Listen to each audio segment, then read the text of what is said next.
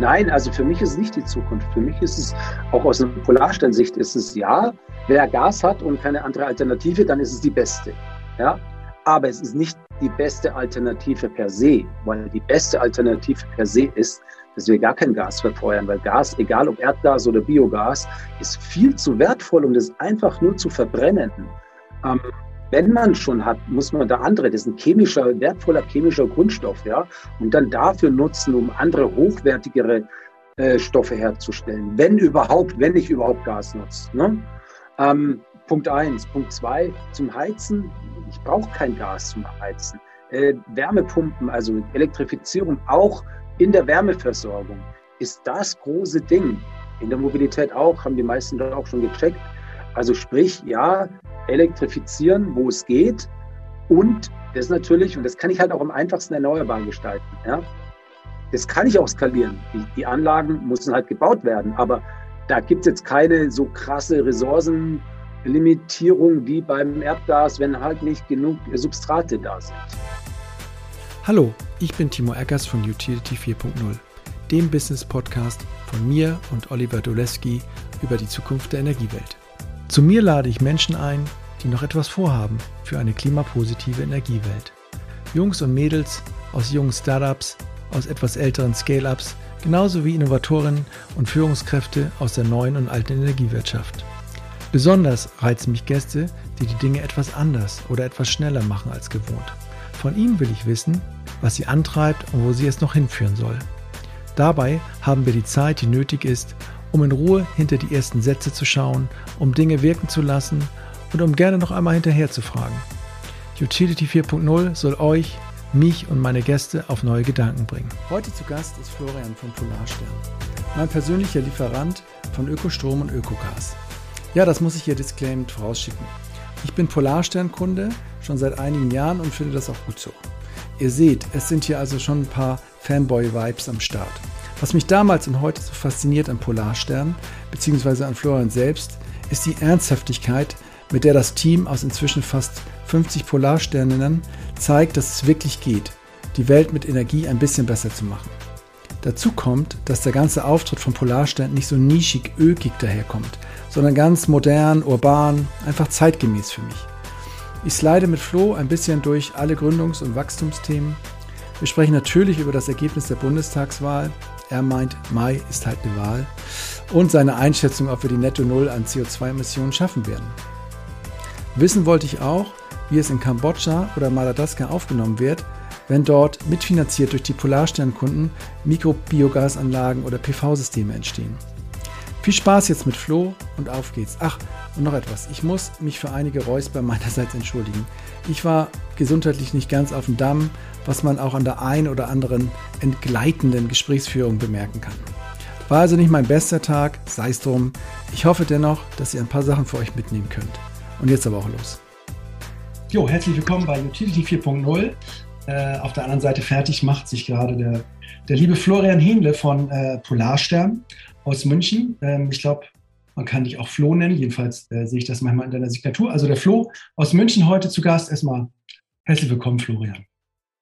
Hi Timo, grüß dich. Grüß dich. Äh, wie war dein Tag bisher? Was hast du gerade so gemacht? Wo kommst du gerade raus, sozusagen? Heute jetzt mal so 16 Uhr. also ich bin, äh, noch bin ich nicht draußen, ich bin noch im Büro ja. und ich hatte heute, und das ist eigentlich das Positive, einen richtig schönen Bürotag mit vielen netten Kollegen endlich wieder. Ja, nach einer ja. Corona-Durststrecke ähm, war ich im Office und hab, äh, wir waren relativ viele Leute heute da mhm. und ähm, tatsächlich habe ich den ganzen Tag in Meetings verbracht oder in Abstimmungen, was aber auch ja mein Job ist. Also ein richtig schöner, ganz klassischer Arbeitstag. Ja, also wo du sagst, ihr wart sozusagen dann alle sehr dezentral unterwegs in den letzten Monaten, Quartalen und so. Ist das jetzt so das erste Mal wieder, wo ihr so alle zusammen seid oder wie war das so in der Corona-Zeit? Ja, tatsächlich waren wir wie die meisten Unternehmen ziemlich remote unterwegs. Ja. Wir sind nach wie vor, ist sehr flexibel bei uns, aber man merkt es, dass äh, die Leute wieder gerne ins Büro kommen und sich auf ihre Kollegen freuen. Ja. Äh, merkst du auch, dass es dann äh, also ich bin ja schon sehr lange auch im Homeoffice. Wir waren letztes Mal auch zu einem Treffen wieder zusammen, zu einem Offsite mal wieder so, auch über Nacht. Ich habe aber auch gemerkt, dass ich nicht mehr gar nicht mehr so viel aufnehmen kann. So, also dass ich mich das auch, die Energie viel schneller runtergeht, äh, wenn ich das alles höre, sozusagen, wenn viele Leute um mich herum sind. Als ob ich da so ein bisschen eremitmäßig äh, hier geworden bin und gar die Sinne so ein bisschen verstumpft sind oder auch die Energie dafür. Kannst du sowas auch beobachten bei dir? Äh, nee, ehrlich gesagt, eher das Gegenteil. Also wenn so richtig zugeht wie so ein Bienenschwarm, ja, ja, dann äh, finde ich das geil. Also das, mir gibt es total Energie, wenn ich merke, so hier die Firma vibriert und die, ja. äh, die Leute sind, da ist ein Action und es passiert hier was, passiert dort was. Das finde ich, äh, ich finde es toll. Okay. Und mir gibt es Energie. Ja, okay. Ähm, aber so generell, wir kommen gleich drauf. Ähm, Polarstern ist ein Öko-Energieanbieter ähm, mit einem starken Wirklich dahinter. Ähm, bohrst du gerade an einem dickeren Brett so für dein, für dein Unternehmen, fürs Thema ähm, Ökoenergie? Was gibt es irgendwas, äh, wo du sagst, ja, da muss ich jetzt mal ein bisschen weiterkommen oder was ein größerer Meilenstein ist, an dem man versucht so zu arbeiten? Oder sind es viele Polar, ja? ja, ich glaube, Polarstein an sich ist ein, ist das dicke Brett und der große Meilenstein, ja. äh, an dem wir seit äh, zehn Jahren bohren als gemeinwohlorientierter Energie, Ökoenergieversorger in dem Haifischbecken-Energiemarkt zu bestehen, ist ja. ja gar nicht so einfach. Ja, ähm, ich glaube, wir kriegen es ganz gut hin, aber es ist nicht so, dass uns das alles zufliegt. Und ähm, wir müssen auch uns da jeden Tag wieder neu hinterfragen. Sind es auch nicht nur Placebos oder so, also Allgemeinplätze, die ich von mir gibt, machen wir tatsächlich. Und ähm, das ist aber eigentlich tatsächlich das, das dicke Brett, dass wir uns treu bleiben, nicht den kleinen Versuchungen des Marktes oder den schnellen Versuchen des Marktes ähm, erliegen und ähm, an unseren äh, Werten festhalten. Und das ist halt mal bei uns die Energiewende voranbringen. Alles, was dort sinnvoll ist, insbesondere im urbanen Raum, ähm, dort ja, teilweise den Markt zu bereiten, wie es jetzt beim Mieterstrom der Fall ist oder mit unseren Ökogasprodukten und so. Und wenn du halt da der mit sag mal, mit ganz vorne am Markt ist, also mit am, der, der erste am Markt ist, beispielsweise so 100 Prozent Ökogas aus Reststoffen, war das so und ist es großteils noch so. Du musst ganz, ganz viel Überzeugungsarbeit leisten, ja, mhm. weil es die Leute einfach noch nicht kennen. Mhm. Ähm, dann brauchst du auch viele intrinsische Motivation und dann ist es tatsächlich ein sehr, sehr dickes Brett, da dran zu bleiben. Okay. Ähm, ein paar gute Begriffe von dir. Haifischbecken. Ähm, ist es, also was sind da für, für Jungs unterwegs in diesem Becken? Also gibt es da so, ich glaube, irgendwo hast du es auch mal erzählt, dass es, ähm, oder glaube so, so angesprochen, dass es wirklich auch nicht einfach ist mit den Etablierten zum Teil oder auch, dass du Enttäuschung erlebt hast, so aus den frühen Anfängen da in München, dass du dachtest, Leute, die eigentlich auf deiner Seite stehen, dann doch so sich wieder umgedreht haben und äh, ist das... Mai, sowas hast du ich glaube, das hast du in jedem, äh, in jedem Markt. Was du halt im Energiemarkt auch hast, das ist ein, die Eintrittsschwelle, wenn man genau hinschaut, ist ja gar nicht so hoch. Ne? Mhm. Ähm, und das heißt, du hast ja auch viele, die einfach nur Vertrieb aussehen. Ich meine, du kennst die alten Geschichten von Teldafax, von Fleckstrom, ja, mhm. von äh, die bayerische Energieversorgung oder wie sie hießen und jetzt die ganzen, äh, sag mal, viele Strukturvertriebe, die nur mit dem äh, ja, auf Punkt draußen sind, im mhm. Grunde genommen.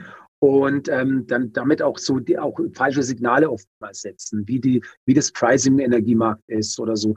Und ähm, im Endeffekt sorgt es dazu, dass die Leute verunsichert sind, ja, mhm. weil sie gehört haben, hey, da geht ein Unternehmen pleite oder jemand hat vielleicht auch schon tatsächlich Geld verloren, obwohl er tausendmal vorgewarnt wurde, aber trotzdem, die Menschen lernen ja nicht so wirklich. Ähm, und es ist dann Demnach ist die Reputation im Energiemarkt ja gleich so hinter der Finanzbranche. Und das macht es natürlich schwierig. Und dann hast du natürlich etablierte Player, die, äh, auch wenn es jetzt offiziell unbundelt ist, Netz und Vertrieb und so, trotzdem irgendwo noch in, äh, in einer indirekten Hand haben zumindest, ja. Mhm. Ähm, und jetzt immer mehr, und das merken wir halt auch, ähm, egal aus welcher, aus welcher Branche, aus, der, aus den Stadtwerken, wo es noch total in Ordnung ist, aber auch aus, aus anderen Unternehmen, ähm, jeder Energie, jeder Ökostrom oder Ökogas oder Ökoenergie anbietet. Aber Ökoenergie ist halt nicht gleich Ökoenergie.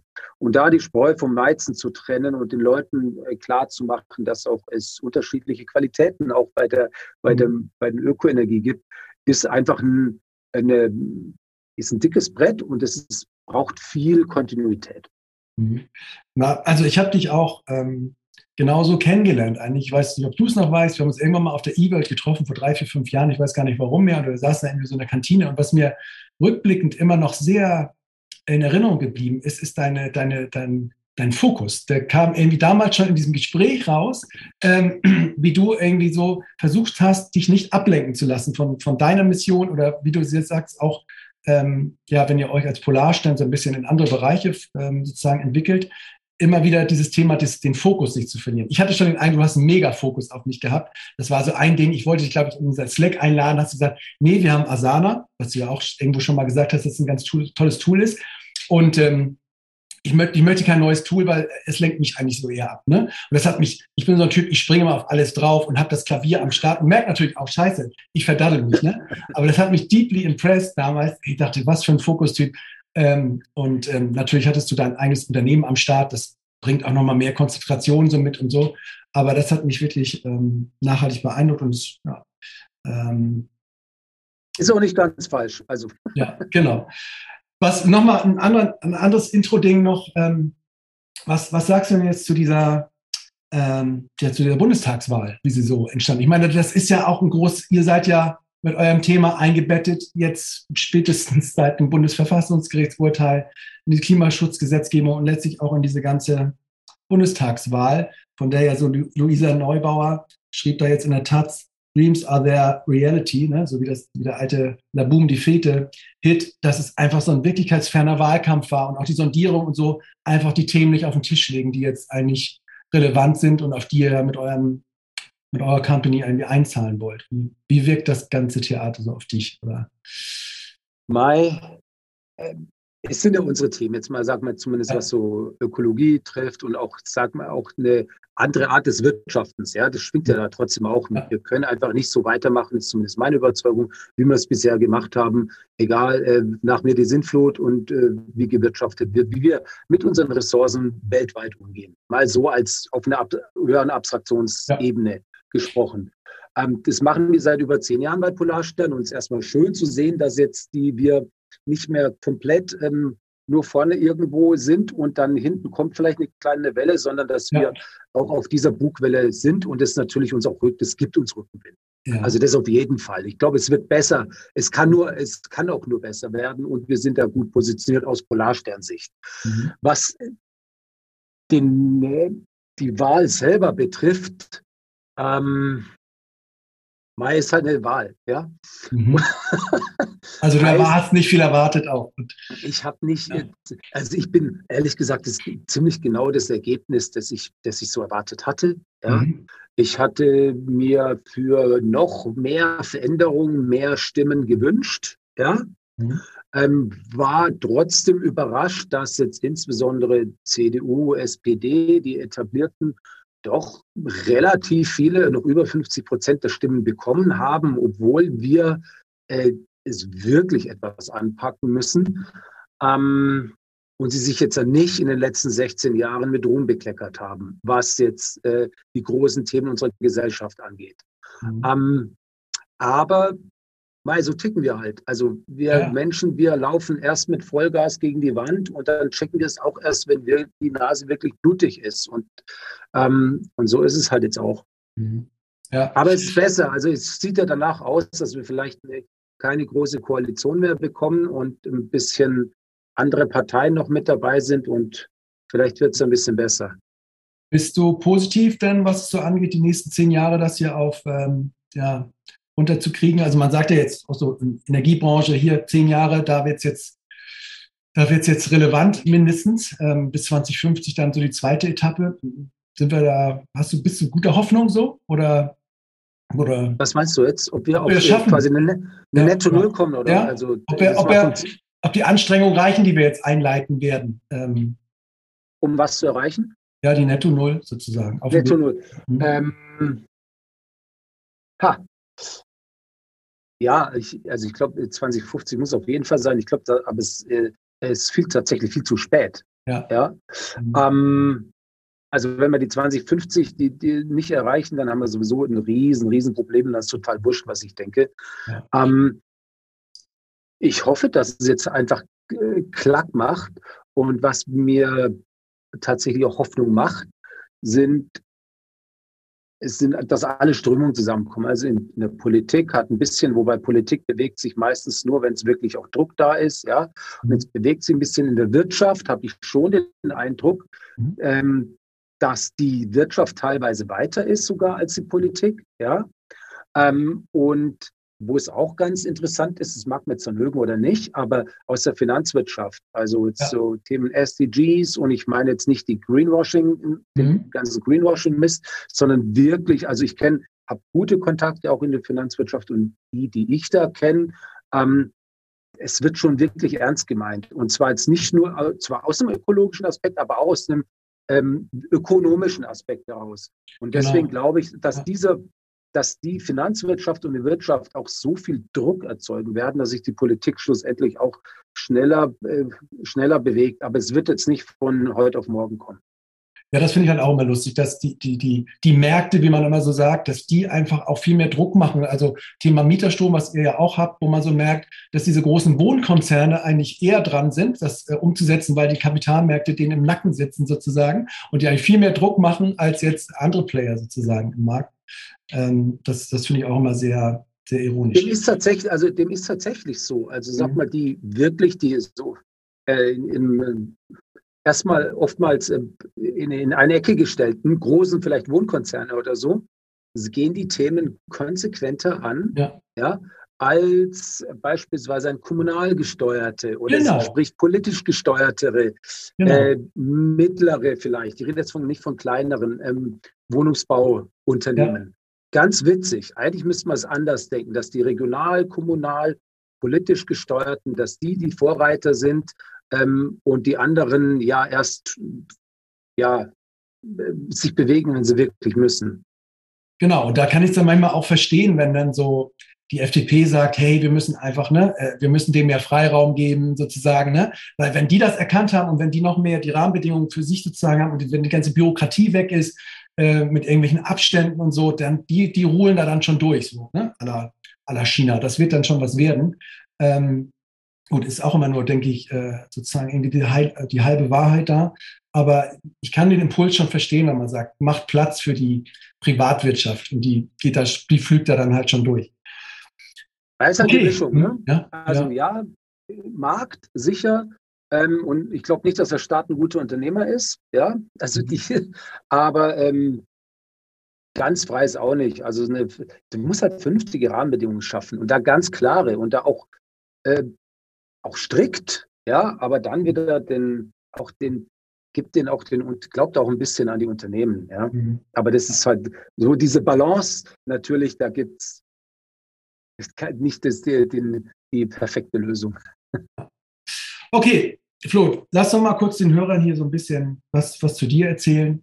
Ähm, ich steppe immer noch mal so zurück. Bist du, ich habe das äh, auch schon, glaube ich, zum Teil vergessen. Bist du so ein, du bist kein Münchner, du bist aus, dem, aus, aus, dem, aus Baden oder so, habe ich irgendwo mitgeschnitten, bist du groß geworden, richtig? Oder? Du hast mich ja richtig, hast mir richtig investigativ. Ja, investigativ. Ja. Sehr gut, hast auf jeden Fall deine Hausaufgaben gemacht. Ähm, ja, also die Familie, familiär komme ich äh, tatsächlich aus, äh, aus Freiburg. Aus Freiburg. Ähm, mhm. Ja, und ich bin aber in, äh, in Nordbayern, in Oberfranken aufgewachsen. Ja. Und ansonsten habe ich, ich habe acht Jahre im Ausland gelebt. Also ich war, aber und wenn in Deutschland immer in, immer im Süden und äh, selber gelebt tatsächlich in Bayern. Ja, Freiburg stellen wir auch immer so als die Mega-Vorreiter für alles, was, äh, die haben viel Sonne, so stellen wir mal vor, äh, schön zu, dort zu leben und waren ja immer schon die Leute da, die sozusagen äh, klimapositiv oder aktiv waren.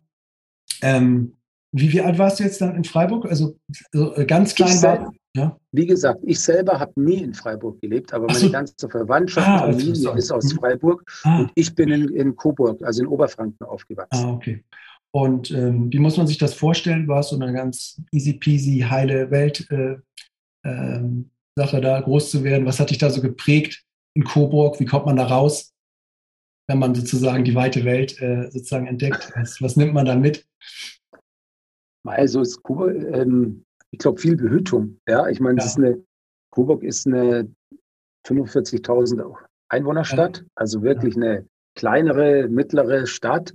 Ja. Und ich glaube, wie so ganz, ganz viele, so ein typisch deutsch, fast so ein, wenn man nicht unbedingt so ein äh, Städter ist und eine der, äh, größeren äh, Metropolen lebt, und da gibt es ja gar nicht so viele in Deutschland, mhm. ist es, glaube ich, relativ typisch. In demnach ja. ähm, bin ich, glaube ich, da recht typisch aufgewachsen.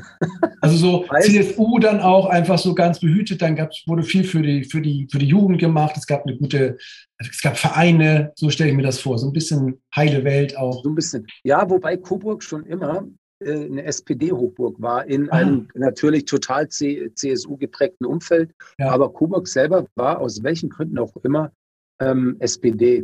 Mhm. Also aber ich habe früher da nicht so viel, also gar nichts mit Politik, äh, so viele Berührungspunkte gehabt. Ja, okay. Und da bist du dann zur Schule gegangen und ähm, genau zur Schule alles und ging es dann weiter? Hast du studiert irgendwo dann? Oder? Ich habe in Cambridge und in Landshut studiert. Ah, okay. Und, Was hast du da ähm, gemacht? Was? Ich habe internationale BWL studiert. Ach so, okay. War es noch richtig BWL? War es auch nicht, du bist nicht so ein Techniker auch nicht, ne? Du bist auch eher so ein ähm, BWLer, wie man so schön sagt. Einfach so ein bisschen. Ja, das ist eine gute Frage.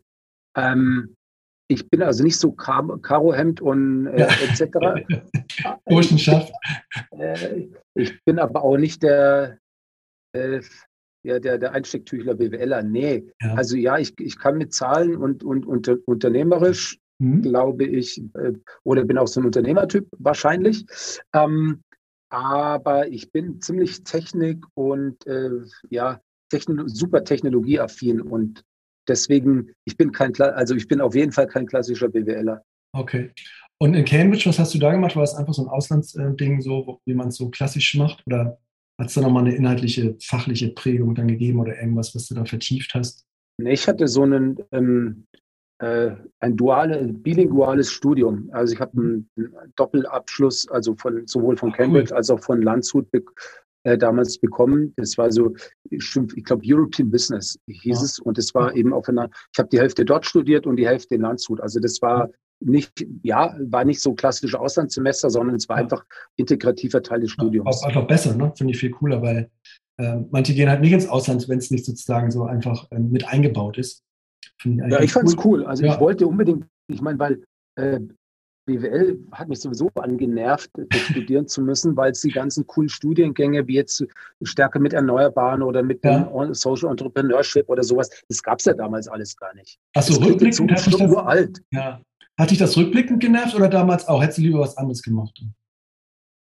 Hättest ich wollte schon, also nee, ich wollte schon was äh, Wirtschaftslastiges ja. studieren, mhm. aber da gab es gab's halt nicht so viele unterschiedliche Ausprägungen. Man konnte es stärker Richtung Finance oder Richtung ja. Marketing, aber das ist alles so ein bisschen lame. Ja. Und so ein bisschen, weißt du, einen thematischen Schwerpunkt, einen anderen oder einen Fokus, den gab es halt das gab es damals nicht. Und das mit internationaler, das war so das, was mir erstmal hat mich interessiert. Ich mag das, ja. ich mag den Flair. Und zweitens hat es, gibt es noch ein bisschen ähm, Farbe ja, oder ja. im Studium. Oder es war meine Erwartung. Ja, ich meine, diese, ganze, diese ganze Wissenschaft, wie du sagst, ist halt aber schon immer so gefühlt noch mal alles aus den 50ern so, ne? Oder noch früher. Und so Themen wie Gemeinwohlökonomie, das hast du dann im Hauptstudium, wenn irgendeiner sich als Referat im Seminar das mal genommen hat, dann war es das einzige Mal, wo du es eigentlich hast hören können, so ein bisschen gefühlt. Immer noch so mega nischig. Ich weiß nicht, wie es heute ist. Ähm, ich kann mir vorstellen, das ist ja alles noch gestreamliner, dass auch da nicht äh, zum, zum Standardlehrplan gehört, wie man anders wirtschaften kann und wie die Makro-Mikrokurven auch ein bisschen anders laufen kann. Ähm, es gibt aber die Studiengänge dazu. Ja. Die gab es damals nicht. Ja, cool. Ähm, und dann fertig, studiert, ähm, schöner BWLer rausgekommen. und was war so dein erster Job dann? War das schon diese Schweizer Nummer, die du da ähm, die du erzählt hast? Oder das war, die Schweiz, ja, das war die Schweizer Nummer. Dann habe ich ähm, ähm, ein Startup in der Schweiz im Cleantech-Bereich mit aufgebaut. Ja. Wir haben äh, Bio-Hochleistungsschmierstoffe entwickelt. Schmierstoffe? Und vermarktet. Mhm. Oh, Auf Basis von einer ganz speziellen Sonnenblume ja. oder Sonnenblumenöl. Und sag mal, bist du so ein Gründertyp oder hattest du einfach Bock, äh, sozusagen in so dieses Startup-Ding mit reinzugehen? War das, hättest du auch in so einen schönen Konzern gehen können, irgendwie, keine Ahnung? Äh, ja, habe ich mir angeschaut, aber das ist nicht so mein Ding. Nee. Also ich glaube schon, ja, ich wollte, ich komme aus einer Unternehmerfamilie und ich bin auch vom ah. Typ her wahrscheinlich Unternehmer. Was? Ich, ich übernehme gar ich, ich habe kein Problem mit Verantwortung oder auch mal ins Risiko zu gehen. Also das ah. und Rückgrat habe ich auch, das hilft. Ja. und sag mal, deine Eltern war ist auch ein Unternehmer oder habt ihr irgendwie, was habt ihr da, habt ihr, ähm, was war euer ja, genau. Unternehmen genau. quasi, was aus welcher Ecke kommt? Kam eher so aus der, äh, tatsächlich aus der Schmierstoff. Deswegen Achso, ihr seid okay. im Schmierstoffbereich, aber eher so von der äh, dunklen Seite der Macht. Wenn ah. man es heute so auf Fossil äh, heute betrachten würde. Damals natürlich nicht, aber okay. Heute. Und sag mal, was für Schmierstoffe waren das? Also wo werden die eingesetzt? Also die, die dunkle und die helle Seite dann? Also überall quasi? Über, äh, überall. Ja. Also okay. Okay. Klassisch, wo, wo setzt du Schmierstoffe ein? In Motorenölen, in Hydraulikölen? In, ich dachte, dass das irgendwie äh, speziell war. Genau. Nein, äh, nee, nee, mhm. also so ganz recht klassisch. Aber ist so eine Grundlagenindustrie, finde ich, ne, wo man wahrscheinlich so Hidden Champions in Deutschland werden kann, ja, wenn man sagt, ja, ich mache das geile Schmieröl für das und das und habe damit Milliarden verdient. Das quasi, so hört sich das immer an, wenn, wenn du so, ne? oder ich mache die Schrauben für irgendwas. Ähm, da gibt es auf jeden Fall in der Branche ein paar in Deutschland, die ja. genau das machen. Ja. ja. cool. Und da bist du dann also in die Schweiz und hast sowas gemacht auf Basis von Sonnenblumenöl. Und ähm, war das gut? War das ein Erfolg? Das gleiche, das gleiche in Grün. Ja. Und, und äh, äh, wie, wie, weit ging das in diesem? Äh, gibt es das Startup heute noch? Äh, das Startup selber gibt es nicht, aber die Technologie gibt es noch. Aha, okay. Ich habe das ja. boah, vier Jahre gemacht. Ja. Und dann stand aber halt irgendwann mal auch meine Familie an. Und ja. ich meine, nach acht Jahren Fernbeziehung und so wollte ich dann Wolltest mal mich auch ums Privat, auch mal ums Private ein bisschen kümmern. Also wenn dieses Startup da ein bisschen näher dran gewesen wäre an der Familie, hätte es auch dann da weitergemacht. Dann hätte es jetzt keine wirklich Ökostrom, sondern wirklich äh, Sonnenblumenöl quasi weitergemacht. Event eventuell, ja. Okay.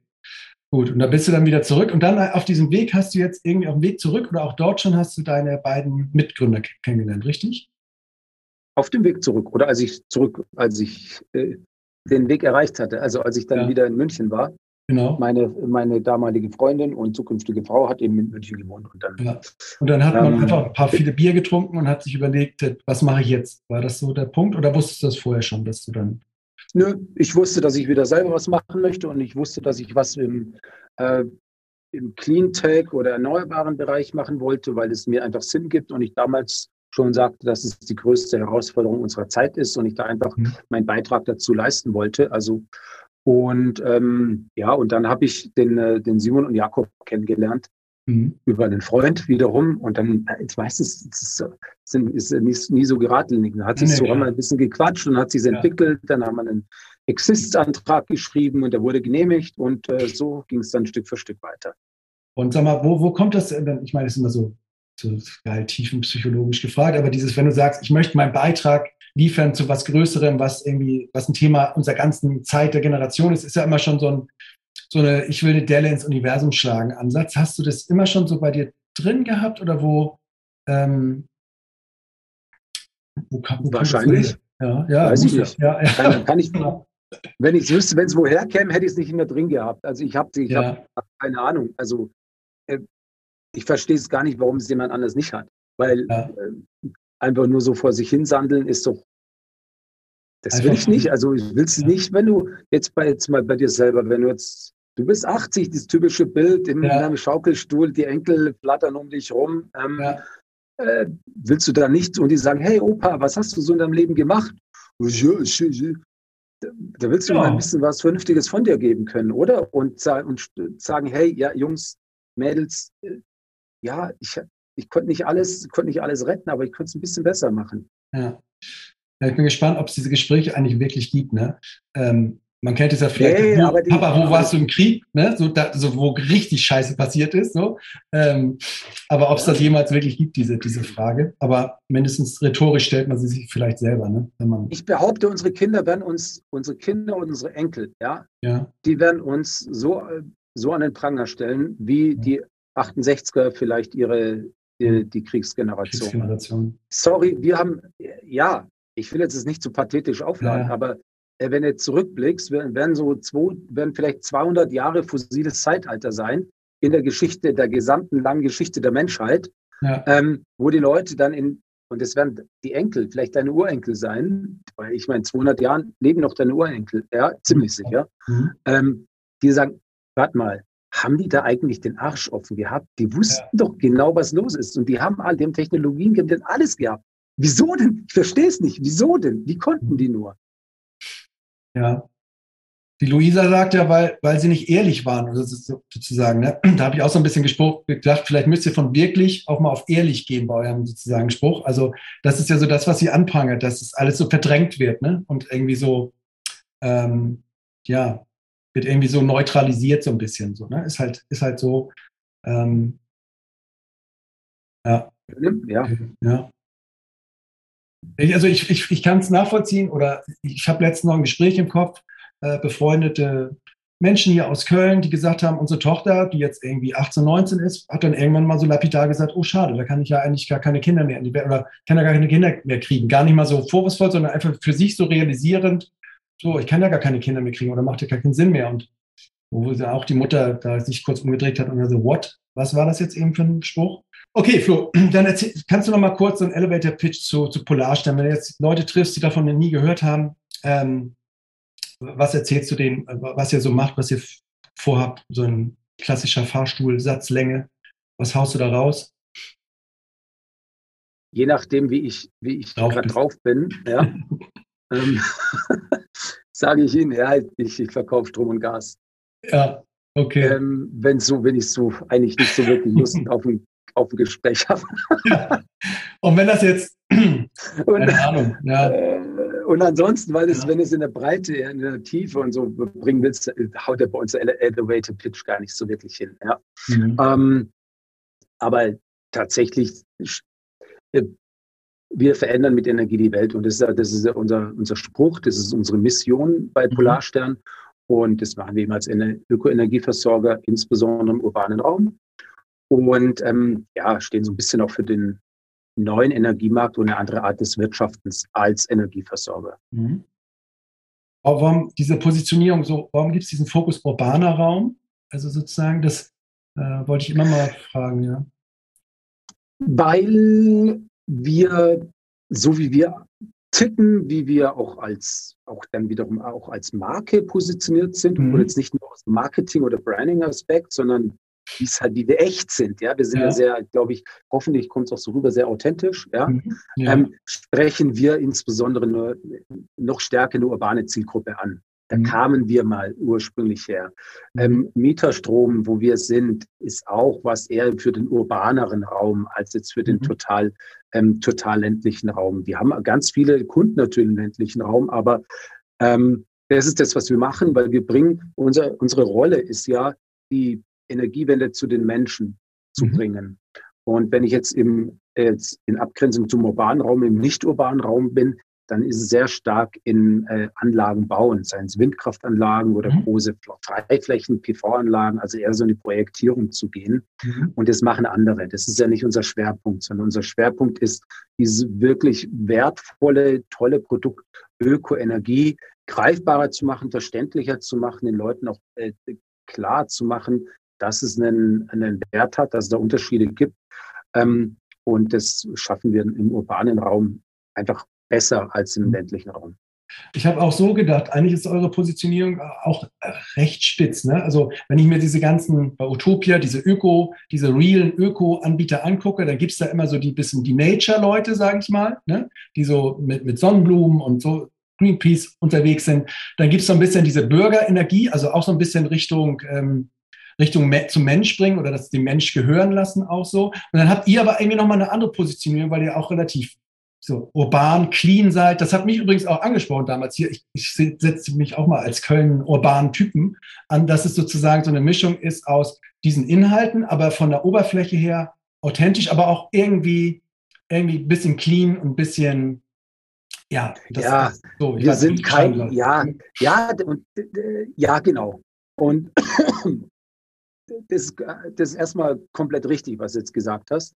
Ähm, und es ist auch unser Selbstverständlich, Selbstverständnis. Ja. Klar sind wir nachhaltig und so maximal, wie es geht, aber jetzt nicht, und das tragen wir nicht wie so ein Schildchen vor uns, äh, so oder mhm. Fähnchen vor uns her, sondern das machen wir, weil es für uns selbstverständlich ist und alles andere totaler, totaler Bullshit ist. Ja. Gleichzeitig sind wir keine so diese typischen, äh, ich überspitze, Birkenstock, ähm, wobei das ja mittlerweile hip ist, ja. ja Aber genau. äh, weißt du, Birkenstockträger und ähm, mhm. natürlich kaufen wir nachhaltige Produkte ein oder so, aber ich akzeptiere es nicht, dass der Apfel deswegen wurmig sein muss. Mhm. Ja? ja? Heißt, du kannst natürlich ökologisch sinnvoll, du kannst sozial äh, fair sein und anständig sein, ohne dass du deswegen verstaubt sein musst und alles äh, äh, basisdemokratischen Stuhlkreis ausdiskutiert ja, wird. Ja, gut beschrieben.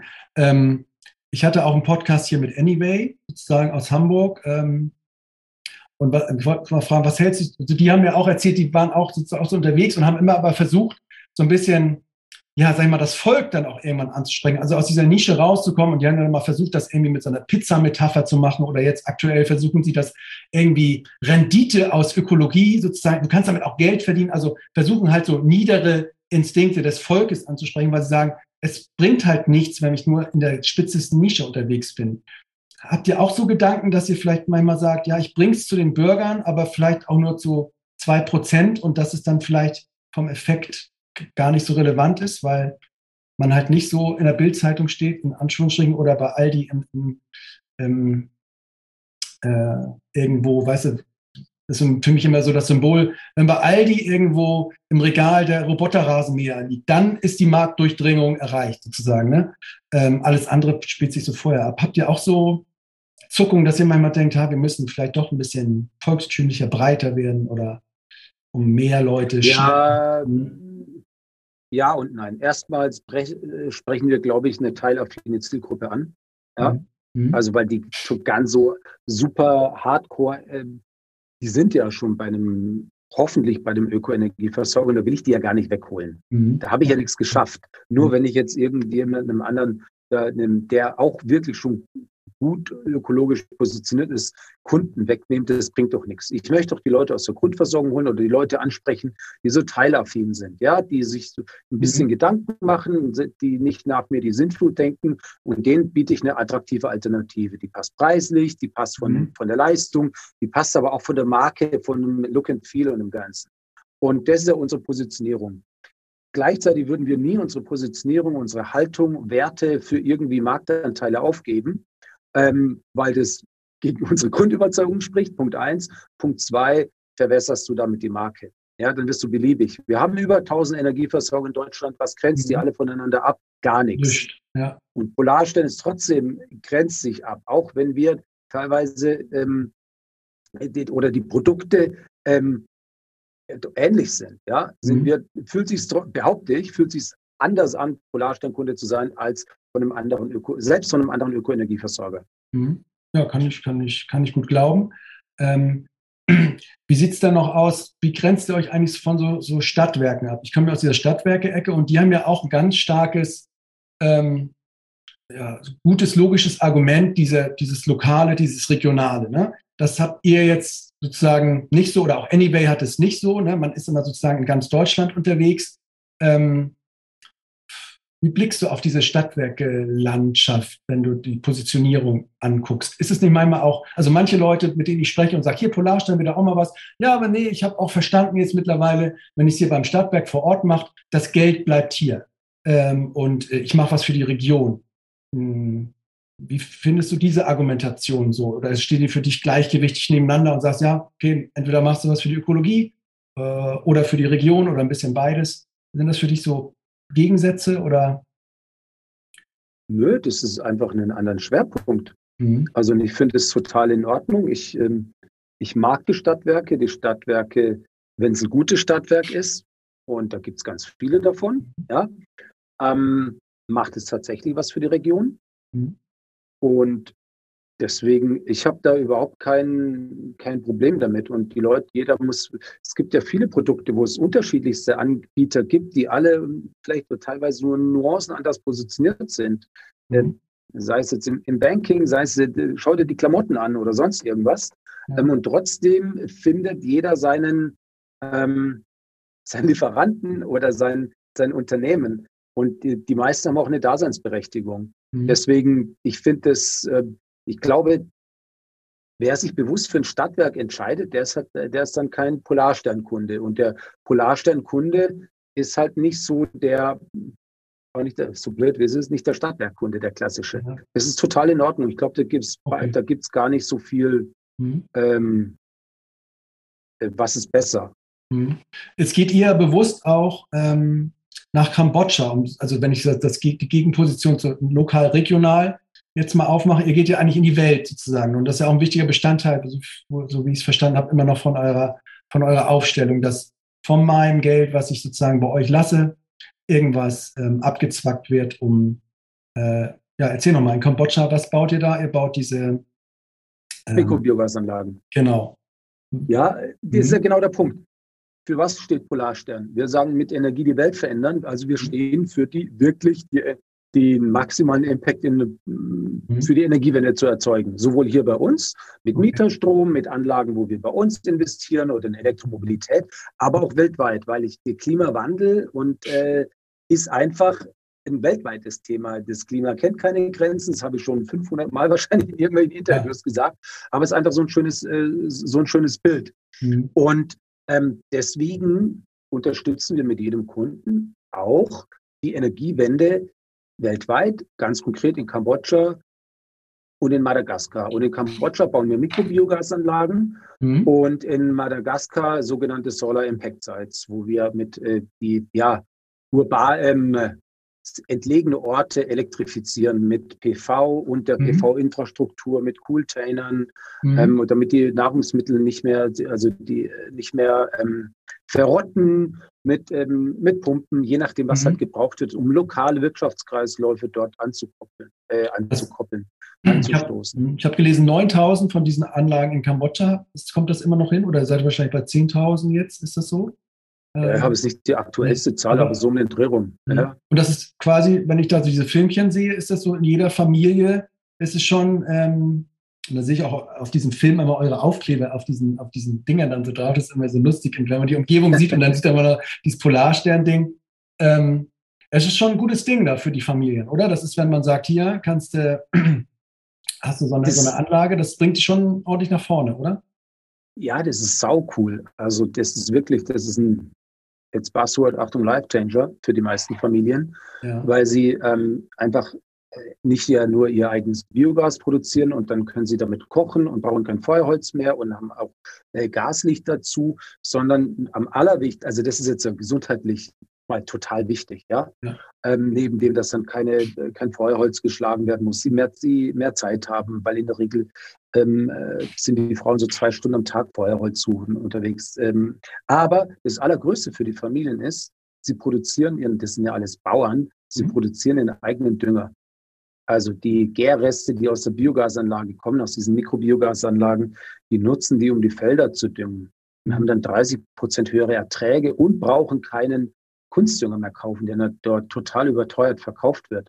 Und ähm, deswegen, äh, sag mal, sorgen die, diese Anlagen für einen ganzen positiven Kreislauf, der da, der da gestartet wird. Ähm, heißt aber trotzdem nicht, dass die uns die Bude einrennen, weil ah. Auch da äh, Menschen sind Menschen und die Menschen sind auf den ähm, fast überall gleich. Mhm. Ähm, und der Mensch liebt nicht so sehr die Veränderung. Das ist der krass, Mensch, obwohl die ja so hart, also so, wo das ja so ein ja. Change das Life, so, ne? Ja, ähm, aber das musst du erst mal sehen. Und was äh, der X nicht kennt, frisst er nicht oder kauft er auch nicht. Auch in Kambodscha also, nicht, ja. Auch in ja. Kambodscha nicht. Das ist da mhm. wirklich genau der gleiche Mist wie hier, sprich unser Partner da, das National Biodiversity ja. Program of Cambodia.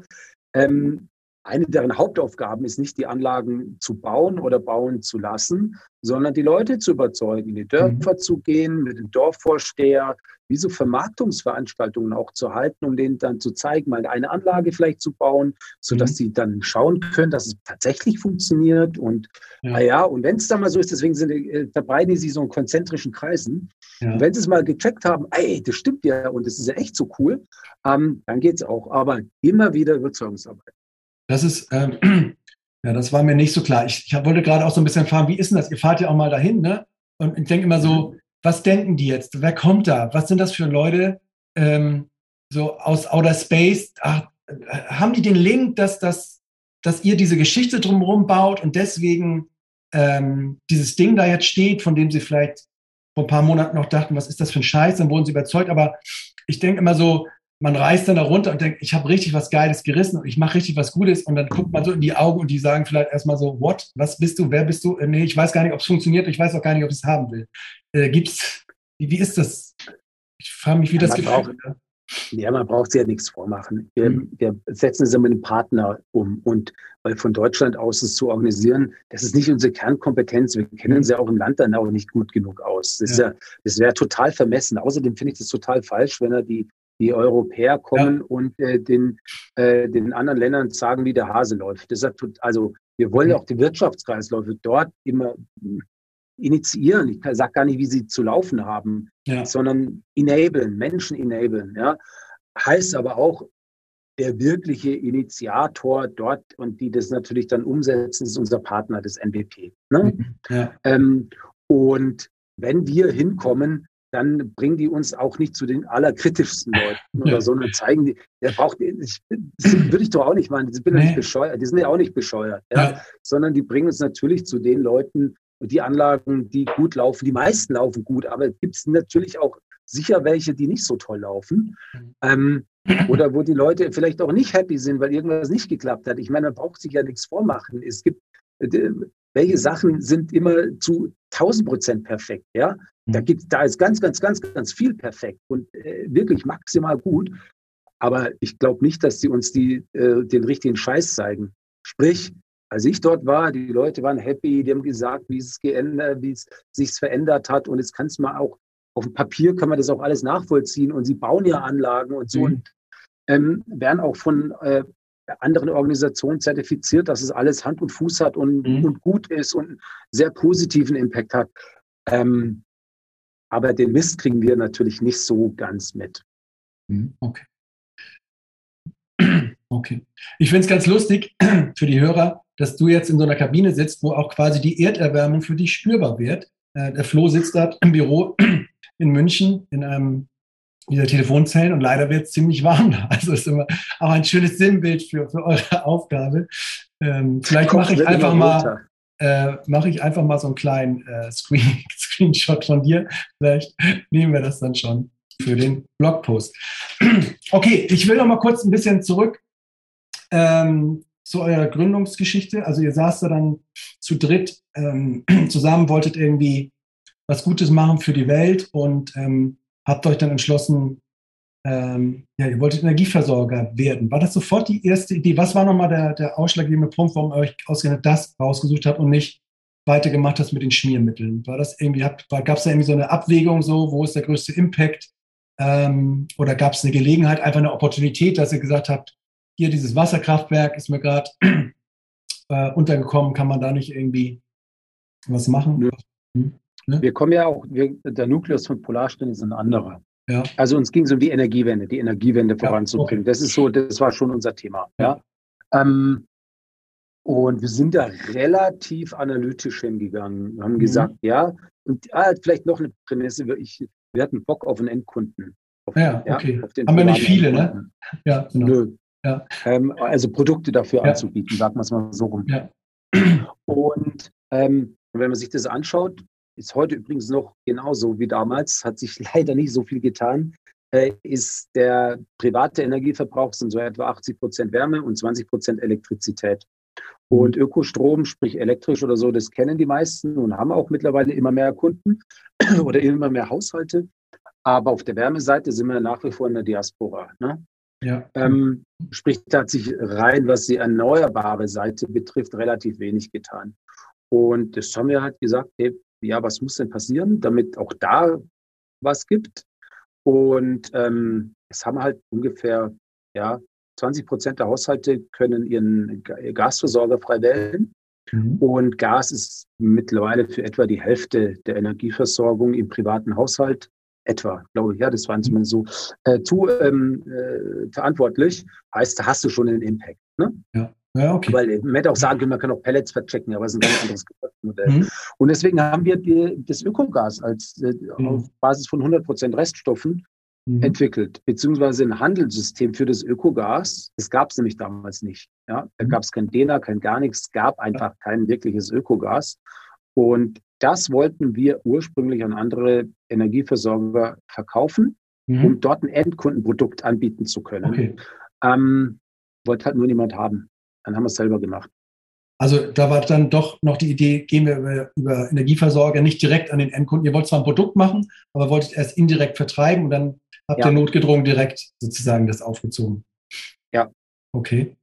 Und angefangen mit Ökogas, weil es am meisten Impact gibt. Ähm, okay, wie, wie viele Kunden könntet ihr eigentlich beliefern mit eurem Ökogas? Wenn ich das, wenn ich jetzt mal irgendwie an so einem Schalter drehen könnte, skalierbar, also rein von der Menge, die ihr da habt, wie, wie weit könnt ihr das treiben? Also wenn jetzt durch diesen Podcast vielleicht eine Million Kunden zu euch kommen und sagen, ja, wir machen auch mit. Könntet ihr das?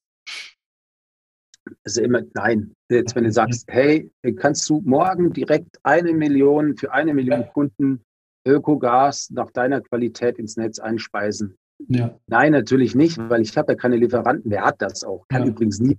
Ja, mhm. ähm, auf, äh, irgendwie auf Halte, die nur warten, dass ich irgendwann aufs Knöpfchen drücke. Das ist ja totaler Schmarrn. Mhm. Ja, ähm, und das ist ja auch total unrealistisch und real, ja, to, to, komplett realitätsfremd zu sagen, ja, von heute auf morgen kommt irgendwas. Nee, so Märkte entwickeln sich ja auch und auch bei uns entwickeln sich die Märkte. Gibt es das Potenzial für die Millionen Kunden? Ja, klar gibt es das. Das ist mhm. kein Thema. Ähm, aber ich bräuchte ein bisschen Zeit, um das alles dann äh, vernünftig aufzubauen.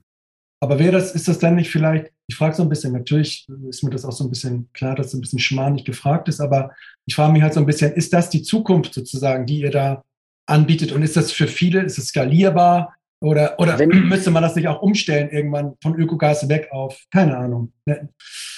Nein, also für mich ist es nicht die Zukunft. Für mhm. mich ist es, auch aus einer Polarsternsicht, ist es ja, wer Gas hat und keine andere Alternative, dann ist es die beste. Ja. ja? Aber mhm. es ist nicht die beste Alternative per se, weil mhm. die beste Alternative per se ist, dass wir gar kein Gas verfeuern, weil Gas, egal ob Erdgas ja. oder Biogas, ist viel zu wertvoll, um das einfach nur zu verbrennen. Mhm. Ähm, wenn man schon hat, muss man da andere, das ist ein chemischer, wertvoller chemischer Grundstoff, ja, mhm. und dann dafür nutzen, um andere hochwertigere äh, Stoffe herzustellen. Wenn überhaupt, wenn ich überhaupt Gas nutze. Ne? Ja. Mhm. Ähm, Punkt eins. Punkt zwei, zum Heizen, ich brauche kein Gas zum Heizen. Äh, Wärmepumpen, also Elektrifizierung, mhm. auch in der Wärmeversorgung, ist das große Ding. In der Mobilität auch, haben die meisten dort auch schon gecheckt. Also sprich, ja, elektrifizieren, wo es geht. Und das natürlich, und das kann ich halt auch am einfachsten erneuerbar gestalten. Ja? Das kann ich auch skalieren. Die, die mhm. Anlagen müssen halt gebaut werden, aber mhm. da gibt es jetzt keine so krasse Ressourcen, Limitierung wie beim Erdgas, wenn halt nicht genug Substrate da sind. Mhm. Also geht ihr auch in dieses Wärmepumpengeschäft dann rein? Das macht ihr heute, glaube ich, noch nicht. Oder doch? Doch, total. Okay. Logo, schon immer. Also so, wir bieten schon immer Spezialtarife für äh, Wärmepumpen. Wir waren der Erste mit, der äh, bundesweiten 14a Autostromtarif angeboten haben und so. Das ist schon unsere Rolle, dass wir spezialisierte Ökotarife natürlich immer ja, okay. auch für mhm. solche Nischen anbieten. Plus im Mieterstrom, wenn ich irgendwie die Chance habe, meinen ja. Kunden zu überzeugen, dann äh, setzen wir Wärmepumpen um, auch wenn es für uns auch rein wirtschaftlich attraktiver ist, irgendwo ein Biogas-BHKW reinzusetzen. Okay, also ihr projektiert das auch, weil das war mir jetzt, also ihr bietet einen Tarif an für Wärmepumpen oder, oder reißt ihr auch die Gasheizung raus und haut die Wärmepumpen rein? Ah, äh, differenzieren. Tarif, ja. ja. Wärmepumpen im Mieterstrom, dann ist es aber meistens Neubau, ja. ja. Äh, Wärmepumpen rausreißen, also beziehungsweise ja. Gas rausreizen im Privathaushalt oder in Mehrparteien, um eine Wärmepumpe reinzubauen, ist nicht unsere Spezialität. Mhm. Weil das ist immer das, was auch so die Stadtwerke an mir dann so spiegeln, wenn du sagst, wenn die sagen dann halt, ich habe gerade irgendwie den irgendwie so ein Gerät für die Marktumstellung, Marktraum, irgendwas haben sie mir erzählt, irgendwas musste ein Gasnutzer zum Teil musste noch wieder ein bisschen investieren und eigentlich müsste ich denen jetzt sagen, alles Kokolores, äh, wir müssen auch ja vor allen Dingen im Bestand, um da jetzt voranzukommen, wenn man sagt, die nächsten zehn Jahre, wir müssen signifikant runter, muss da ja was passieren. Ne? Und, und dann frage ich mich immer so, wie kriegt man jetzt Gas drauf, sozusagen im wahrsten Sinne des Wortes? dass man da auch nicht nur über Neubau und auslaufende Gasheizung im Bestand reinkommt. Ne? Ja, äh, tatsächlich ein ganz großes Feld. Da sind wir aber nicht Spezialist, die, die Spezialisten, weil da bist du natürlich ganz stark im ja, so Thermondo-Geschäft oder sowas. Ne? Ja, genau. Auch wenn die da mhm. nach wie vor viel zu viel Klassiker verkaufen. Ja. Aber okay. Heizungsinstallateur. Gut, dann seid ihr also gestartet mit Ökogas, Ökostrom, einfach um das komplett zu machen, würde ich mal so interpretieren. Ähm, und dann fing das an mit eurer Firma. Also jetzt zurück, wie lange seid ihr unterwegs? Zehn Jahre, ne? Ähm, ja. Was, was waren, hast du so ein paar Meilensteine noch so, so im Kopf, die so, so größere Art waren, so nach dem Start, ähm, die dir noch wichtig sind rückblickend? Oder gab es vielleicht auch dieses klassische, diesen klassischen Pivot, so dass ihr nochmal drehen musstet, das Geschäftsmodell, oder, oder lief es einfach gut durch bislang? Ich meine, den größten Pivot hatten wir ja ganz am Anfang. Das war quasi in der Gründung oder sogar kurz davor ja. wo wir dann die Entscheidung getroffen haben, nee, wir verkaufen keine Biogas-Herkunftsnachweise an andere Energieversorger, sondern Ach, ja. wir werden selber Energieversorger und äh, wenn ja. wir schon Gas machen, machen wir natürlich Strom dazu. Okay. Also das war eigentlich die, der groß, die größte Change. Der zweite große war ähm, zu entscheiden, in die Mieterstrom einzusteigen, vor jetzt mhm. mittlerweile sieben Jahren oder so. Also mhm. es, wir sind, machen es schon echt lang. Ja. Ähm, der, was ein anderes Geschäft ist, es ist Projektierungsgeschäft. Genau. Mhm. Und nicht einfach hier, ich habe eine Website und mache genau. äh, und gute, gutes Produktentwicklung. Mhm. Ähm, das ist ein ganz anderes Geschäft, das ist ein B2B-Projektierungsgeschäft, ähm, ist skalierbar nur über Menschen und nicht über Technologie. Mhm. Aber wie, wie ähm. seid ihr da reingegangen? Wie habt ihr das gemacht? Das finde ich, es gibt ja viele, auch, auch so gerade so Stadtwerke, wo immer gesagt wird, ja, verkauft doch nicht immer Kilowattstunden, sondern ne, verdiene mit diesen Dienstleistungen Geld. Aber wie mache ich denn das? Wie, wie seid ihr da vorgegangen? Habt ihr einfach Ingenieure eingestellt, Projektierer? So schätze ich euch jetzt auch nicht ein. Ihr seid ja auch immer so ein bisschen organisch und von innen und langsam, äh, sozusagen langsamer unterwegs, nicht mit dem schnellen Erfolg. Wie habt ihr das? Ich habe das eigentlich mit, also wir waren mit, mit zwei Mitarbeitern. Mhm. Als die, die kamen damals auch von der Uni, die haben als Praktikanten bei uns angefangen. Mittlerweile leiten sie die ganz wesentlichen Bereiche bei uns. Mhm. Ähm, ja, von der Pike auf angefangen. Wir haben einfach mal angefangen. Mhm. Achso, ja. Mit einer gesunden Portion Naivität und ja. Zielstrebigkeit. Ja, also tatsächlich. Okay. Also warum getriggert? Also was ist auch der, wieder der rote Faden da? Ähm, wir wollen die Energiewende voranbringen. Und ähm, wir waren damals der Überzeugung, es ist heute aber auch immer noch, ähm, dass die Energiewende, um die auch in die Städte zu bringen und auch zu, insbesondere zu den Mietern zu bringen, müssen sie auch irgendwie von der Energiewende profitieren und nicht nur einfach EEG-Umlage bezahlen. Ja. Als privater Eigen, Hauseigentümer, Hauseigentümerin kannst du dir eine PV-Anlage draufsetzen äh, und das ist das einzige wirtschaftliche Investment bei so einem Haus. Ja? Mhm. Ähm, rein jetzt vom mhm. Haus, was aktiv mhm. Geld verdient. Ich rede jetzt nicht vom späteren Verkauf oder so. Mhm. Ähm, aber Mieter hatten dazu keine Chance. Und deswegen gesagt, hey, das finden wir eigentlich unfair. Und unsere äh, eben urban, ja, äh, unsere Zielgruppen sitzen dort. Ja, also lass uns doch da mal einfach mal anfangen. Ähm, es muss doch möglich sein. Mhm. Also wirklich so auf dem, äh, auf dem Niveau.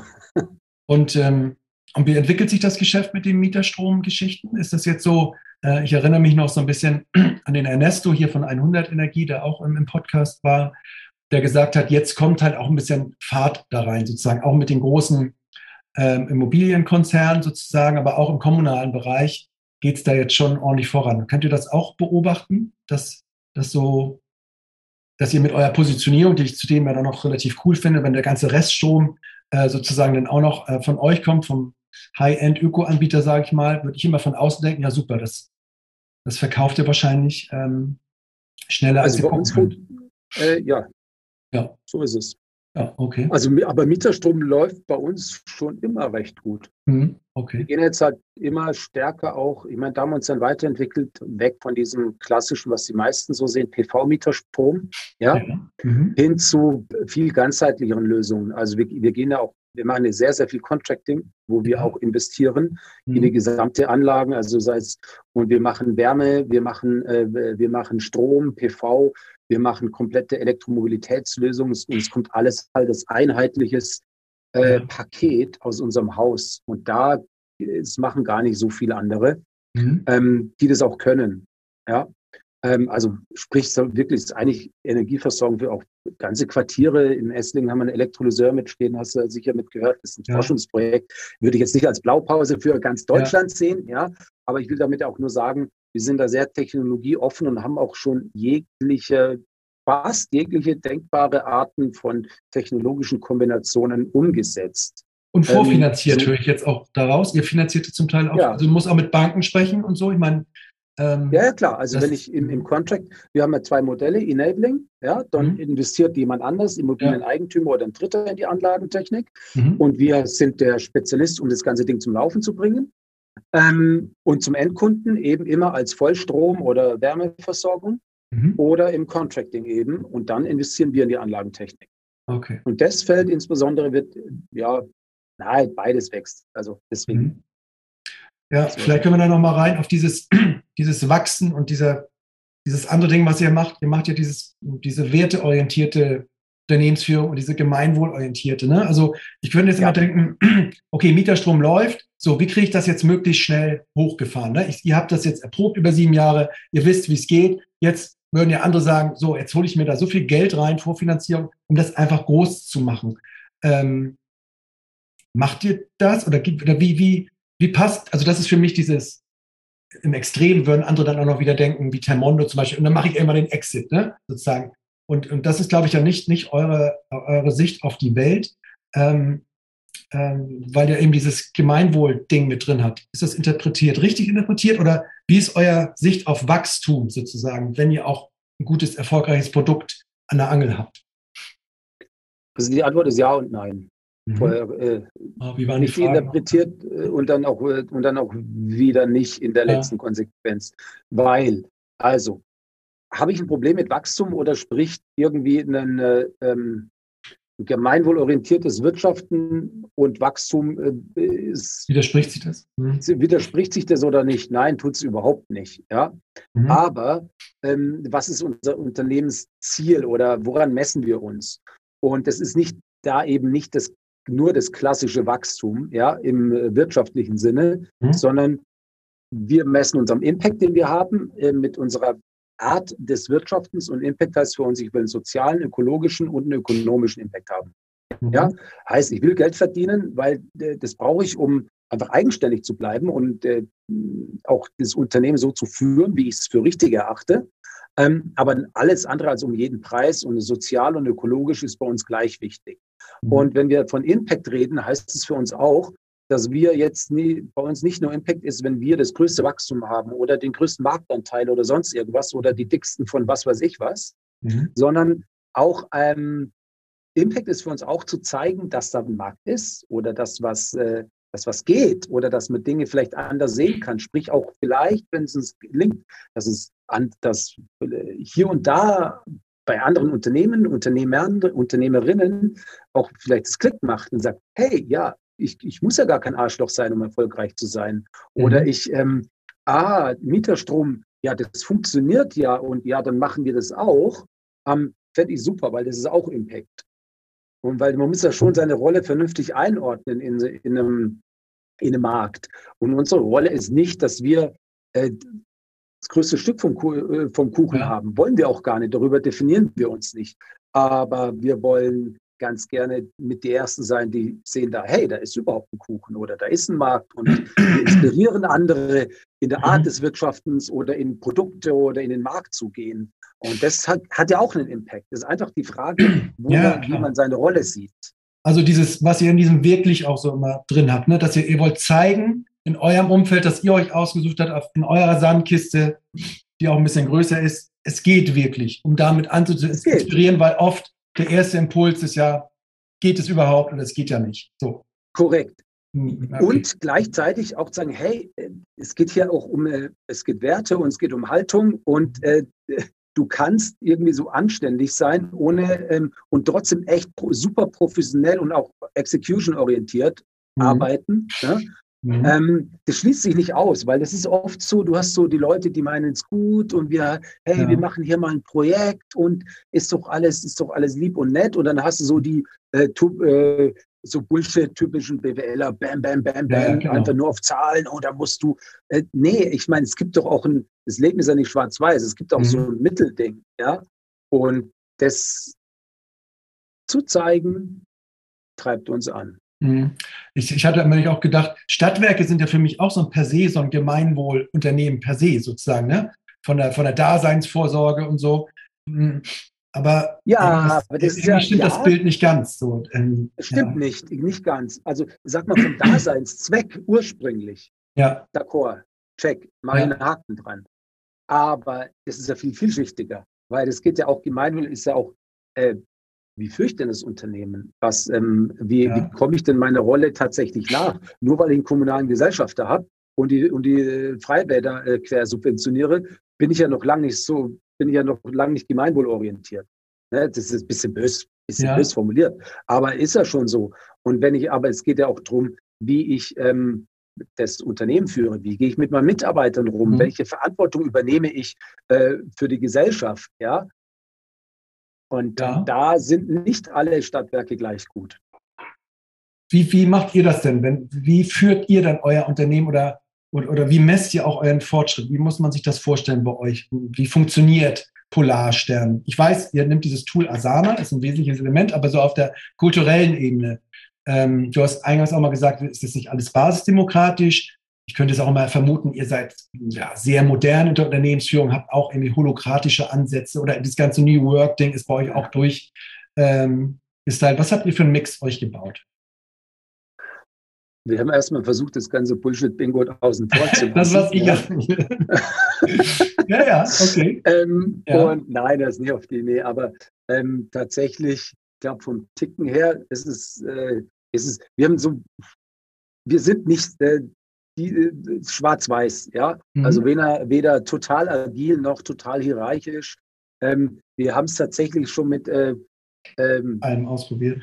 Äh, ja, auch mit sehr äh, flexibel, fluenten, auch Hellocracy-Ansätzen mhm. beispielsweise probiert, hat nicht so super funktioniert. Dann haben wir mal Teamleiterebenen eingeführt, das hat ziemlich gut funktioniert. Ja? ja. Ähm, jetzt gehen wir Richtung, stärker so mit äh, Governance-Themen, heißt so ähm, mit, mit, Kreisen und Domänen ja. und halt so ja. klassisch agileren Themen, um da vielleicht so ein äh, paar Sachen rauszupicken. Ne? Mhm. Ähm, also sprich, wir sind so ein bisschen, ein bisschen von allem. Ja, das so, ja. aber halt immer so auf den, auf die Polarsternwelt bezogen. Das ist jetzt arg jetzt äh, verschwurbelt erzählt, aber mh, hm, ja, ich kann noch mal reinfragen. De facto sind wir relativ agil, ohne jetzt ja. irgendwie diese typischen agilen Strukturen zu haben. Aber siehst du dich jetzt als Servant Leader, der die anderen, der als Coach für die anderen im Unternehmen da ist. Die Pyramide ist umgedreht, du bist unten und die anderen arbeiten sozusagen selbst organisiert. Du pusht nicht, die pullen sich die Sachen und wenn Fragen sind, bist du da. Ansonsten äh, schaut wir, also ihr wisst, ich, ihr kennt meine Vision, wo wir hinwollen. Ähm, die Verantwortung. Das ist doch, äh, ja, ist so eine sehr theoretische Frage, finde ich, weil das ist, mhm. ähm, äh, Menschen, Unternehmen sind äh, organische Strukturen. Ja? Mhm. So, organische Strukturen haben sich zu eigen, dass sie nicht, äh, äh, nicht 1-0 sind und nicht ähm, immer perfekt laufen. Das ist wie Kindererziehung. Mhm. Mal funktioniert es genau so und ja, ich hätte es so, um die Frage ganz kurz zu beantworten, fände ich super, wenn es so liefe. Äh, de facto ist es nicht so du musst immer wieder nachjustieren und schauen, dass es Gebilde, Beziehungen, ja, und Beziehungen leben, ja. Und die gehen mal in die total perfekt in eine Richtung und dann gibt es wieder irgendwas, aus welchen Gründen auch immer, wo es nicht mehr so toll funktioniert. Ähm, mhm. Sprich, ja, von der Grunddenke her, äh, absolut, ja. Äh, also heißt so, ja, Servant Leader, gerne kann ich mich mit identifizieren, habe ich ähm, Finde ich sogar gut, finde ich toll. Ja. Ähm, funktioniert aber nicht so nach dem Motto, du setzt es einmal auf und dann haben es, ja, dann funktioniert es immer, sondern du musst ja auch trotzdem nachjustieren und so. Und ja. Nee, ich wollte jetzt nochmal drauf hin, weil von außen sieht es für mich immer so aus, der Polarstern, ihr, ihr, ihr, wollt ja was zeigen, was wir eben besprochen haben, dass, dass Sachen wirklich gehen. Und dann denke ich immer so automatisch auch, dass ihr auch so im kulturellen Bereich sagen wollt, ja, wir wollen zeigen, dass es geht, dass es Selbstorganisationen gibt, dass Leute, äh, ja, ja, sich anders organisieren in der Arbeitswelt, nicht in der Pyramide, vielleicht umgedreht. Aber vielleicht ist das immer gar nicht so. Vielleicht kann man sich auch nicht äh, überall den Polarstern hinstellen, sozusagen. Und weil es ist ja auch viel Arbeit sozusagen nach innen, ne? die dann vielleicht auch viel frisst, was außen, was ihr außen darstellen wollt oder erreichen wollt. Und es muss auch funktionieren. Ja gut, aber es gibt ja viele Beispiele, wo es funktioniert. Ne? Also das, das, da würde ich jetzt immer sagen, es gibt ja Inspiration, wirklich agil, funktioniert ja, habe ich letztens gelesen, auch in, in Handwerksberufen. Ne? Also funktioniert schon. Ähm, da finde ich es dann immer Ich sage auch nicht, dass es funktioniert, aber du bist es immer eine, ähm, das meine ich, es ist nicht äh, schwarz-weiß. Ja. Es ist nicht in der, ähm, in der totalen Reinform, zumindest nicht bei uns. Vielleicht ist sogar auch, vielleicht ist, vielleicht hängt es sogar als Typen, vielleicht hängt es sogar an mir, weiß ich jetzt, kann ich, könnte ich jetzt gar nicht so sagen. Ähm, aber wir picken uns halt das raus, was für uns funktioniert. Rein von der Grunddenke, ja. Okay. Cool, Flo. Wir haben noch ein paar Minuten, bevor du da äh, ganz wegschwitzt. Jetzt versuche ich nochmal, ich bin ja auch ein bisschen erratisch hier unterwegs. Ähm, nochmal so ein paar harte Fakten zu Polarstern. Ihr seid quasi euch gehört das Unternehmen. Ne? Ihr habt jetzt keine großen Investoren drin, die da ähm, noch äh, Sachen drin haben. So wie ich das wahrgenommen habe, seid ihr da Eigentümer eurer, eurer Company, oder? Also Simon und ich sind Mehrheitsgesellschafter von Polarstern. Aber gibt es auch Minderheitsgesellschaften? Okay, aber demnach gibt es auch Minderheitsgesellschaften. Knallhart geschlossen. Ähm, und ihr seid jetzt, wie viele Leute hattest du gesagt? 40, ne? Sozusagen? Ja, äh, ein bisschen mehr bisschen mehr als also 40? Mitte 40. Ja. Und sagt ihr was über Kundenzahlen eigentlich, so in dem Klassikerbereich, ähm, Ökostrom, Ökogas, wie viele Kunden ihr da versorgt? Oder ich weiß also am Anfang. Hm? Ja, so mittleren fünfstelligen Bereich. Ja. Und ähm, okay, und jetzt sozusagen, jetzt ist diese Aufstellung da, Mieterstrom zieht ordentlich an. Ähm, was ist so der nächste Schritt für dich, für die Firma? Wenn du jetzt also nach vorne mal guckst, die Malte. Ich weiß, Polarstand an sich ist ein Riesenschritt, aber worauf arbeitet ihr jetzt so hin? Oder gibt es irgendwie so einen, inner, so, einen, so, einen, Meilenstein, den ihr als nächstes anstreben wollt? So, der auch vielleicht ein bisschen was verändert bei euch? Oder um, ähm, weiter? Mai, wenn du jetzt so in der, in der Größe bist, wo wir sind, mhm. ähm, sowas Mitarbeiter als auch die Kundenzahlen, Umsätze, Produkte oder so betrifft, dann ist es ja so eine, ist eine in der Transformationsphase. Mhm. Ja? ja? Heißt, weg von dem, hey, der Flurfunk richtet noch alles und ja, ähm, genau. äh, alles pragmatisch, ja, kriegt man alles, kriegt man schon hin. Du äh, sprichst, wir brauchen mehr Strukturen. Ne? Ja. Also, mhm. und das ist genau auch gerade unser Thema. Wir beschäftigen uns stark damit in allen möglichen, aber auch stark mit der, in der Organisation. Polarstern ähm, organisatorisch fit für das, was wir glauben, weitere Wachstum und den, mhm. die Marktentwicklung zu machen, sowohl was die Produkte betrifft, als auch was die IT betrifft. Da machen wir gerade sehr viel ähm, und aber auch Organisationsformen. Mhm. Also das heißt aber, wir sind Flügge und jetzt die Basis zu schaffen, um das genauso weiter zu äh, ja. Äh, ja, weiter erfolgreich zu sein. Also in den nächsten zehn Jahren dann nochmal 50 Mitarbeiter dazu, dass ihr dann 100 seid und quasi das in dem entsprechenden Umfeld alles ein bisschen mehr macht. Ist das so schon so das Ziel, dass es ein paar mehr Leute noch werden, die sich da ja, aber ich meine, das wird automatisch. Uns ist nicht das Ziel, irgendwie möglichst viel von XY zu machen, sondern ähm, wir wollen ja einen Impact haben. Das heißt, wir wollen Anlagen bauen, wir wollen mhm. äh, die Energiewende weltweit vorantreiben. Dafür brauche ich auch mehr Kunden. Ja, und es ist auch toll und damit haben wir mehr Mittel. Und wieder das Rad wird der Rad wird immer größer, das wir drehen und darauf arbeiten wir hin. Und ja, damit kommt auch automatisch auch mehr Mitarbeiter etc. Mhm. Also das insbesondere, was du da eben meintest, ne? du brauchst einfach Geld, um die Sachen auch äh, dann hinzustellen in diesem Projektgeschäft. Ne? Also einfach. Ja, aber das ist gar nicht so das große Ding. Also weil Aha. das ist eine klassische Projektfinanzierung. Sondern, aber wo braucht ihr dann mehr Geld eigentlich für die nächsten Schritte? Ich meine, du kannst ja immer, ich habe ähm, 1000 Kunden mehr gewonnen, dann stelle ich wieder drei Leute ein. Müsst ihr auch nach vorne gehen, sozusagen in die Vorleistung, um jetzt nächste Schritte anzugehen? Ja, also äh, ähm, also erstmal, wofür brauch, möchte ich mehr Geld haben? Ja, um noch ja. mehr ähm, Energiewendeprojekte anzustoßen. Jetzt äh, weil für Kambodscha oder Madagaskar bekomme ich keine Projektfinanzierung. Ne? Ja, nee, das also das Geld kommt ja, das ja. kommt von, von unseren Kunden und von uns. Mhm. Und äh, das, der, also das ist erstmal der, der, der ganz große Hebel. Mhm. Und dann musst du ja natürlich jetzt, wenn du jetzt intern, sag mal, bei, im Unternehmen an IT-Themen arbeitest, da kennst du dich ja relativ gut aus, ja. ähm, da musst du auch erstmal investieren. Und ja. bis die sich dann amortisieren, dauert es ein paar Jahre. Ja. Ja, genau. Dazu vielleicht nochmal eine Frage. Wie sieht eure IT dann aus? Also ihr organisiert euch über Asana, aber wer macht diese ganzen energiewirtschaftlichen Prozesse im Hintergrund? Hattet ihr nicht mal eine Zusammenarbeit auch, dass ihr das irgendwie eingekauft habt, bei Schwäbisch Hall oder so? Keine Ahnung. Ist das immer noch diese Konstellation oder denkt ihr auch ja, über so solche ja, Produkte wie Power Cloud und so nach? Ist das auch irgendwie bei euch ein Thema? Ja, also jetzt sag mal, was die, die, die, Stand, die Standardprozesse oder so betrifft, mhm. da arbeiten wir nach wie vor mit, äh, die, wie alle in der Größe natürlich, ja. ja, mhm. mit Dienstleistern zusammen und wir sind da jetzt seit vielen Jahren bei Schwäbisch Hall. Das ja. ist richtig. Ja. Und Spezialgeschichten, zum Beispiel Mieterstrom oder sowas oder Elektromobilität, ähm, da machen wir immer mehr selber. Mhm. Also ihr habt auch Entwickler und eigene IT sozusagen, die Sachen bauen bei euch? Wir haben ausgelagerte IT, aber Leute, die nur für uns arbeiten. Mhm. Okay. Und aber ihr kriegt, also ich kann mir schon vorstellen, ihr kriegt auch genug Leute oder weil ähm, es gibt ja so Probleme in München mit, dass es so teuer ist, dass du gar keine Leute mehr bezahlen kannst, die da überhaupt noch eine Hütte kriegen können. Aber wie macht ihr das eigentlich? Ja, das ist schwierig. Ja, also ja, München ist wunderschön, ist alles toll, aber du hast ja natürlich trotzdem große Konkurrenz. Mhm. Ähm, wir kriegen noch echt gute Leute.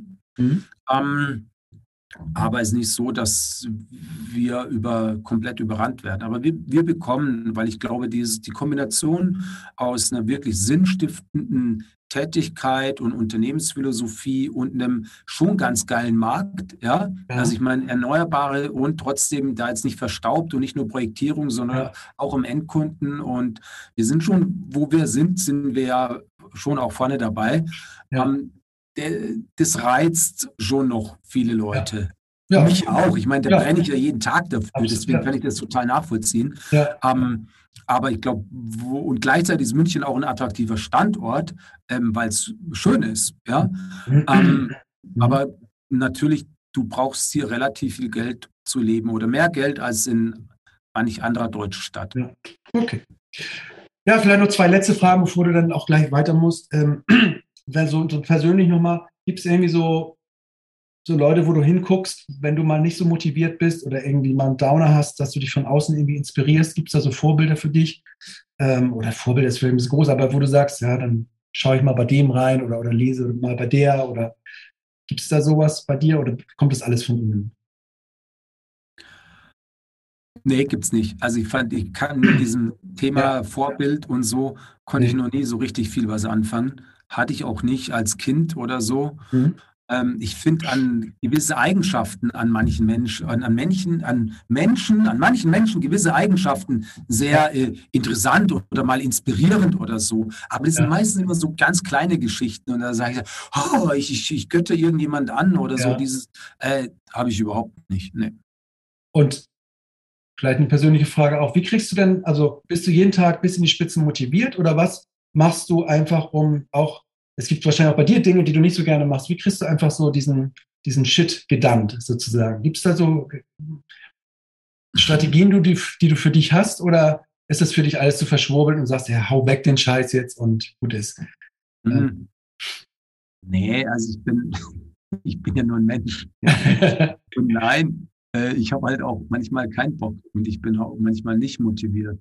Ja. Aber ich bin und äh, manche Dinge schiebe ich auch einfach vor mir, vor mich hin, hin oder vor mir her. Ja. Ähm, aber unterm Strich weiß ich ja, wofür ich es mache. Und ich glaube, das ist so das große Ding. Ich habe eine starke intrinsische Motivation. Mhm. Und dann äh, ist ja auch mein Job nicht nur Fancy Shit, sondern es ist auch ganz viel einfach nur Pflicht und nicht nur und nicht so viel Kür. Ja. Und es, ich weiß halt, es gehört dazu und dann mache ich es halt. Okay, Flo, ich danke dir. Ähm, ich muss feststellen, für mich, also meine Außensicht ist halt immer, ich stelle euch wahrscheinlich auch mal ein bisschen hoch, sozusagen auf ein kleines Podest, was vielleicht sehr für eure Art spricht, ähm, zu kommunizieren und auch für deine persönliche Art. Aber ganz cool, dass du auch mal ein bisschen dein Herz aufgemacht hast oder erzählt hast, dass sozusagen, dass ja auch nicht alles schwarz und weiß ist, wie du immer sagst. Und ich dachte immer, ihr seid nur weiß sozusagen, so im positiven Sinne. Ähm, wohl wissend, dass es natürlich irgendwie nicht, nicht angehen kann. Aber ich danke dir für dieses Gespräch und wünsche euch noch viel Erfolg. Danke, aber heißt es, dass es jetzt ein bisschen ernüchternd war oder wie?